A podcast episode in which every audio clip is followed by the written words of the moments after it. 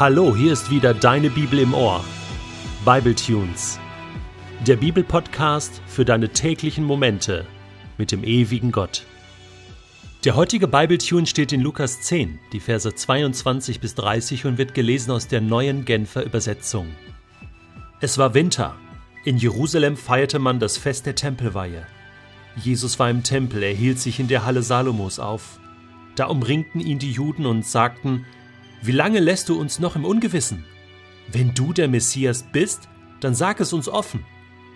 Jesus entgegnete, Ich habe es euch bereits gesagt, doch ihr glaubt mir nicht.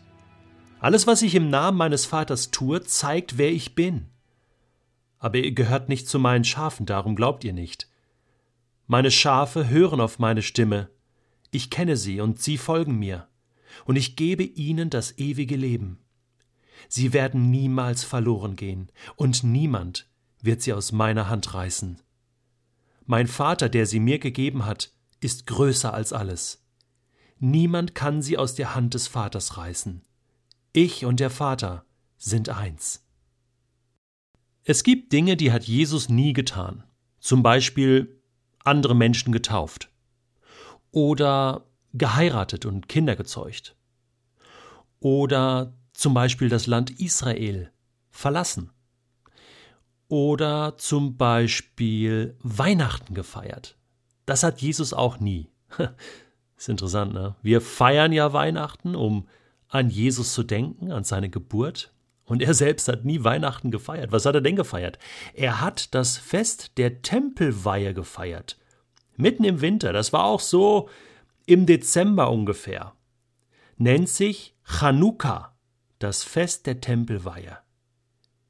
Und das ist ein Fest, mit dem die Juden seit 164 vor Christus den Sieg der Makkabäer über Antiochus IV., den König von Syrien, feiern. Dies ist die früheste Erwähnung des Festes in der Literatur. Hier im Johannesevangelium das einzige Mal, dass es überhaupt in der Bibel erwähnt wird. Es gibt auch bestimmte Dinge, die hat Jesus nie gesagt. Zum Beispiel, ich habe fertig. Ja, hat Jesus nie gesagt. Er hat gesagt, es ist vollbracht. Das ist ein Riesenunterschied. Er hat auch nie gesagt, dass er ein ganz normaler Mensch sei. Hat er nie gesagt. Das war er auch gar nicht. Jesus hat von sich behauptet, er sei der Sohn Gottes. Er sagt von sich, ich bin der Messias. Ist ein Riesenunterschied, ein entscheidender. Und ich bin froh, dass Jesus so ehrlich war, das zuzugeben, als er da umringt wurde von den Juden im Tempel, ja, und sie ihn fragen, ja, wie lange lässt du uns noch im Ungewissen? Wenn du der Messias bist, sag es uns offen, ja. Hab so gedacht, äh, wenn man dich und mich so in unserer Fußgängerzone in unserer Heimatstadt aufhalten würde, mit, mit Kamerateams vom Fernsehen und äh, Mikrofon vor äh, den Mund halten würde und, und fragen würde, ja, wie, wie ist das? Lassen Sie uns nicht im Ungewissen. Sind Sie der Messias? Sind Sie der Retter der Welt? Ich meine, wie verrückt muss man sein, um dann zu sagen, ja, ich bin es, schaut doch in mein Leben, was ich tue. Äh, das, das sind Leute, die, äh, die, die in Behandlung sind, ja. So, so Leute, die sagen, ich bin der Kaiser von China oder äh, ich bin Napoleon Ne? Oder ich bin Gandhi oder ich bin, ich bin, was weiß ich, Queen Elizabeth oder die wiederauferstandene äh, Lady Di oder Mutter Teresa. Also hallo. Aber Jesus sagt das. Und weißt du was? Es gibt heute rein statistisch gesehen zwei Milliarden Menschen auf der Welt, die das glauben. Wie gesagt, rein statistisch. Man kann das nicht belegen, aber dem Christentum hängen zwei Milliarden Menschen an, sozusagen. Aber weißt du, was das Entscheidende ist? Ich bin einer davon. Und jeder Mensch kann das nur für sich persönlich klarkriegen.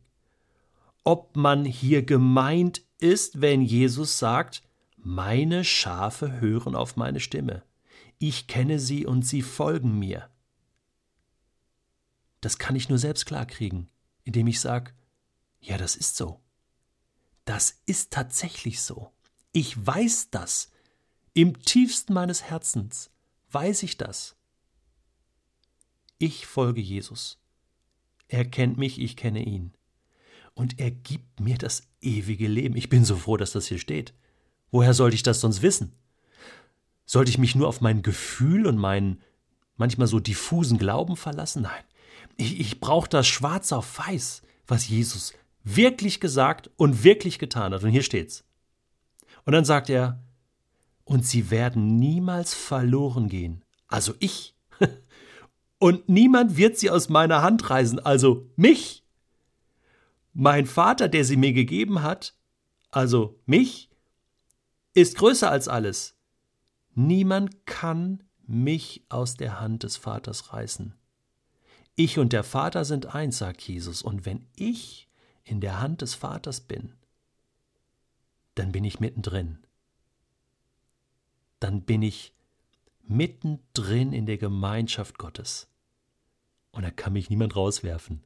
Da schmeißt mich niemand raus. Ich finde, das muss mal gesagt werden.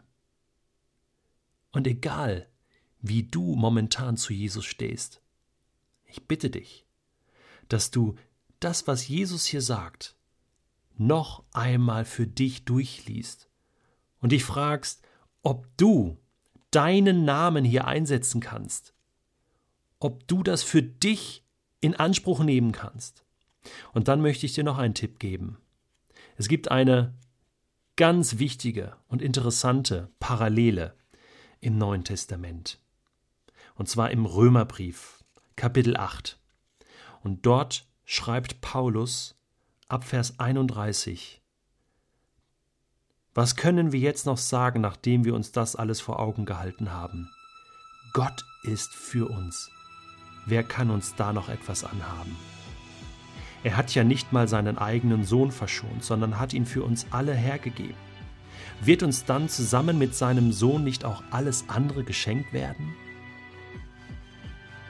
Und am Ende heißt es, ich bin überzeugt, dass weder Tod noch Leben, weder Engel noch unsichtbare Mächte, weder Gegenwärtiges noch Zukünftiges, noch gottfeindliche Kräfte, weder Hohes noch Tiefes, noch sonst irgendwas in der ganzen Schöpfung uns je von der Liebe Gottes trennen kann, die uns geschenkt ist in Jesus Christus unserem Herrn.